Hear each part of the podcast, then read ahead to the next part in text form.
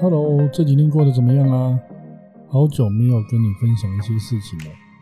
今天要跟你分享的是我前几天跟朋友聊到的一个话题，叫做主要的点是这个人生的停损点。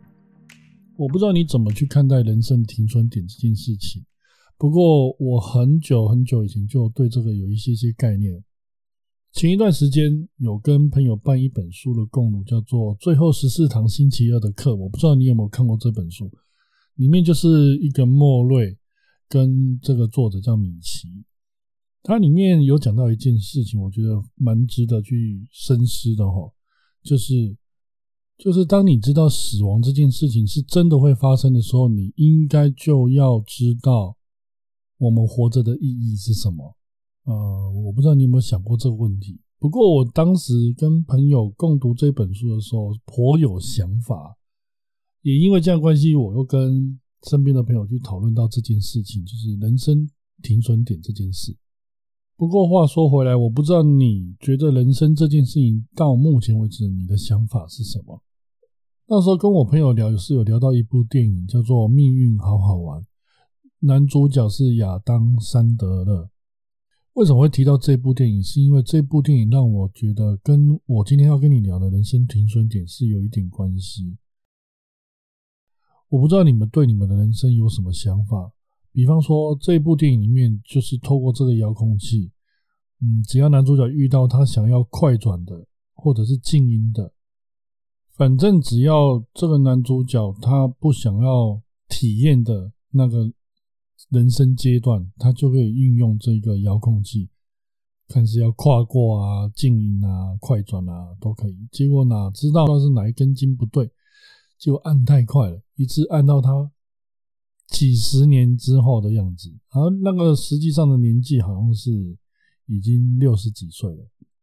这个时候，亚当·山德勒就找召唤那一个送他遥控器的那一个那个配角，他就问他说：“哎，我想我想要回到什么什么什么时候？”然后那一个人就跟他讲说：“不可能啊，因为这些事情你确实是经过啊，你只是选择了。”淡忘而已啊，或者是说你选择了透过自动模式去经过这件事。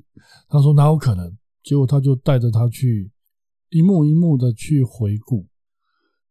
那这每一幕当中，不是他在发呆呢，就是神游，不然就是嗯，根本就不知道自己有没有活着。所以我常常跟一些书友啊、一些朋友聊天啊，我们真的要活着，不要让身体的潜意识去操控我们的生活。我们应该有意识的活在当下，甚至于规划未来。所以也因为这样关系啊，我跟我朋友聊到这一个话题，就是人生的停损点，从这一部电影开始。那聊完之后，其实我也有，其实不止这一次，我常常会回想我过去发生的事情。比方说，我什么时候开始谈恋爱？哦，我大概是在十三岁的时候吧。不过那时候比较特别印象就是，我想要赶快十八岁。因为你也知道，十八岁很多事情可以去干哦，就比方说，呃呃，可以有驾照啊，哦，比方说可以，之前那个年代还十点以后就会宵禁嘛，那时候十八岁的时候在外面溜达根本就是一件很危险事情，动不动就会被警察临检。再过来就是十六岁，十六岁的时候也是想着十八岁，为什么会说十六岁？因为十六岁我是我真正。交的第一个女朋友的时间是我的初恋，再过来就是十八岁，应该是很开心，对不对？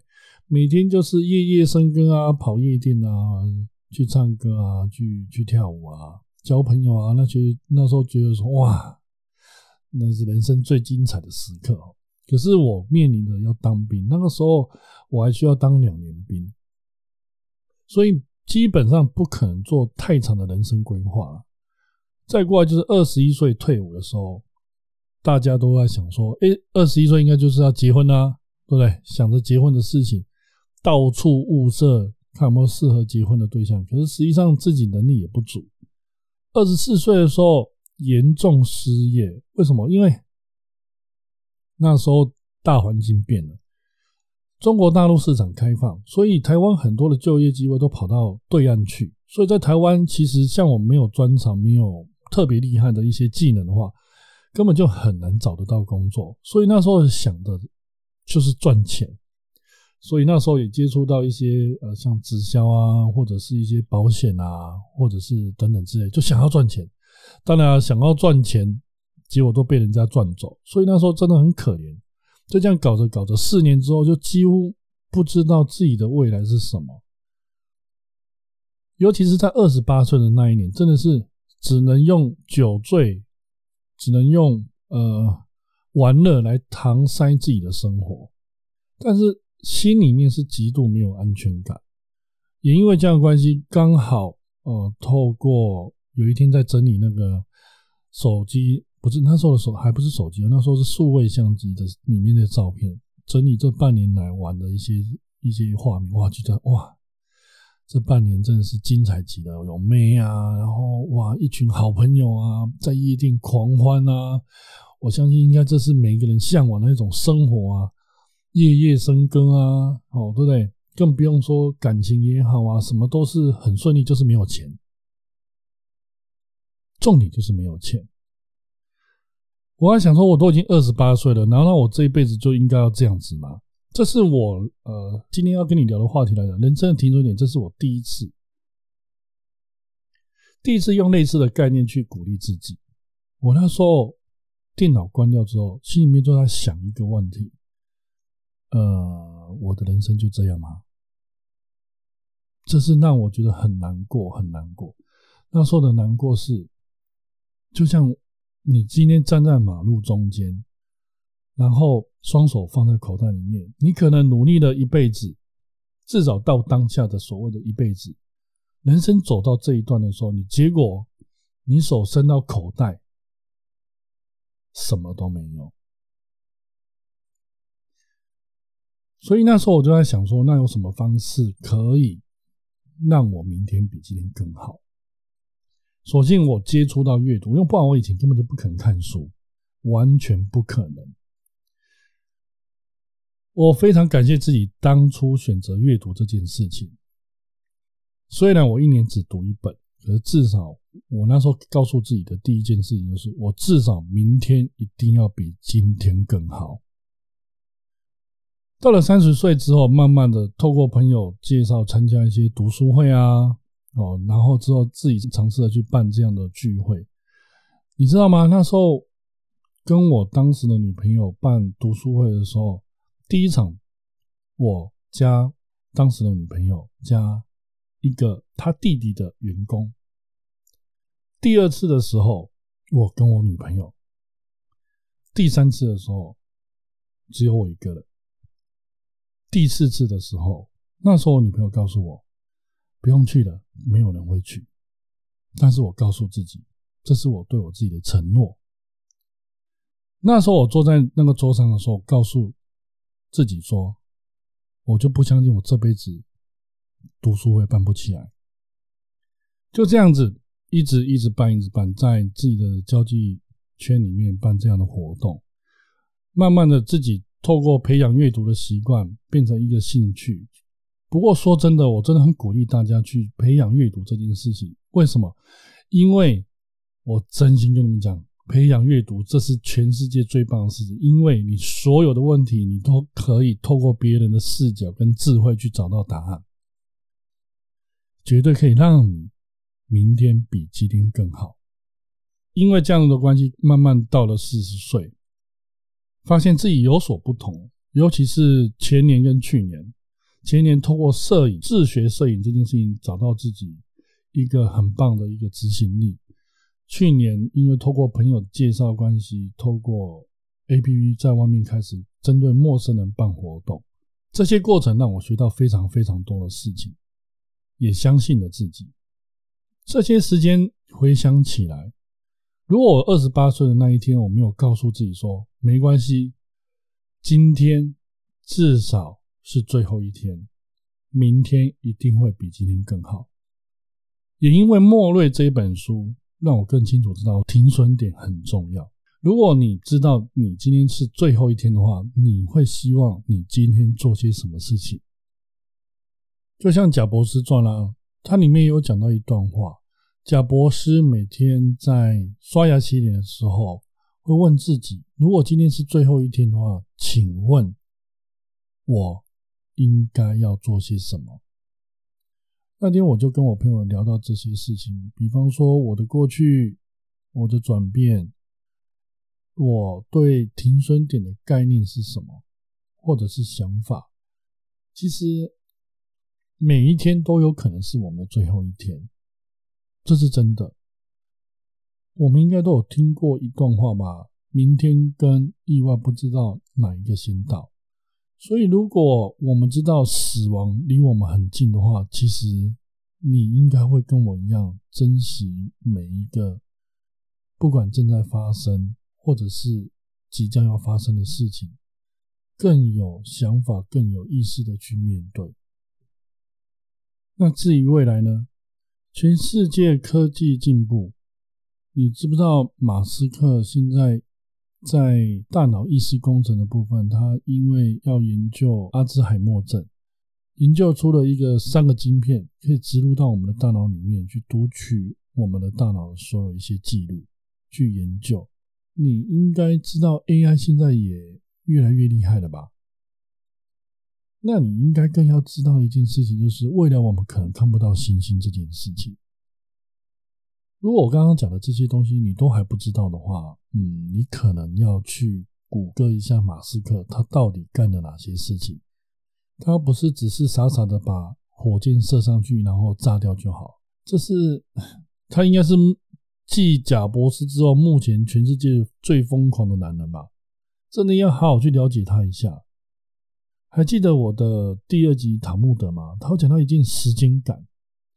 时间感这件事情可以帮助我们在呃设定人生停损点的时候有一个非常的棒的概念哦。为什么？因为它就会变成是一条线，这条线就会像我们在看股票市场一样，我们可以透过这样子的概念啊，把自己的人生画成一条线。真的建议你可以拿一张纸画出来，画出来的时候，呃，比方说我那时候我跟朋友玩，就是你拿一张纸出来。如果你觉得你在二十岁的时候某一个时间点是满意的，你就往上走，然后把那个事件写下来。那你觉得不满意的，在什么样的时间点就画在下面，中间有一个平行线，那就基准线。你这样画完之后，你会发现你的人生起伏是蛮明显的。透过这样子去检视自己的过去，我觉得帮助是蛮大的，并且啊，如果你是一个非常会懂得投资。股票啊，或者是投资生意的人，你可以用这样的方式去投资自己的人生。什么时候是停损点？什么时候是高点？它的优缺点在哪里？你可以透过这样的方式，很容易、很容易就找得出来。后来我跟朋友就慢慢就聊到这边，我也跟他玩了这个游戏。最后我就是跟他聊一件很重要的事情：如果你愿意，现在。绝对是你最好的停损点，不管过去是好或者是不好，过去再多的问题都是已经发生的事实，你也不需要改变，你也不能改变。可是你会发现很好玩啊，我们身边的人大部分都为了这些过去已经发生的事实纠结、难过、情绪化。呃，更严重的，甚至于会产生疾病。嗯，不是啊，重点就是这些不是我，就我们刚刚都说了，就无法改变的嘛。过去是无法改变的事实，比较重要的是你现在决定去哪里吧。这件事情才是我们需要去琢磨的地方。我就跟他讲完这些之后，我就跟他说，我真心真的这样建议。我不敢说我是一个非常有成就的人。或者是一个非常能力非常强的人，我可能只是就像我的自我介绍一样，我只是一个爱说话的人。可是我非常语重心长的希望让你知道，过去发生什么事已经不重要，重要的是你可以透过过去的这些经验留下什么样的意义，对在未来里面的时间是有价值的。这个应该才是我们需要了解的吧。你要相信自己，你的过去绝对是你未来的故事，而这个故事确实可以变成你的价值。我就跟他说：“拜托，你就不要再犹豫不决了，好吗？想是问题，做才是答案。”最后，我想要跟你分享当时我给我自己的一段话：让过去变成未来的筹码。现在开始创作的就是最新的过去。这种话听久了会烦，说多了会腻啊。今天就跟你分享到这吧。下一期我会分享其他我可能跟朋友，或者是说我阅读的过程当中的一些想法，用十到十五分钟左右的时间跟你分享。因为我发现我第一集做太长，被你很多朋友抱怨哦，这么长，那没关系，我会慢慢把那些内容呢慢慢切开来。因为那时候做第一集哦，录上瘾的结果就录停不下来，哦，停不下来。也希望。你喜欢我的分享，我们可以在透过留言板或透过啊一些讯息去，你也可以跟我分享一些你的想法，我们可以透过这样的方式去沟通或者是聊天，所以希望对你有所帮助，也欢迎你的订阅跟关注。最后，请我喝杯咖啡吧，你看我的口水音那么重，就让我们口渴哦，让我更有动力来分享接下来的想法。下次再见喽，拜拜。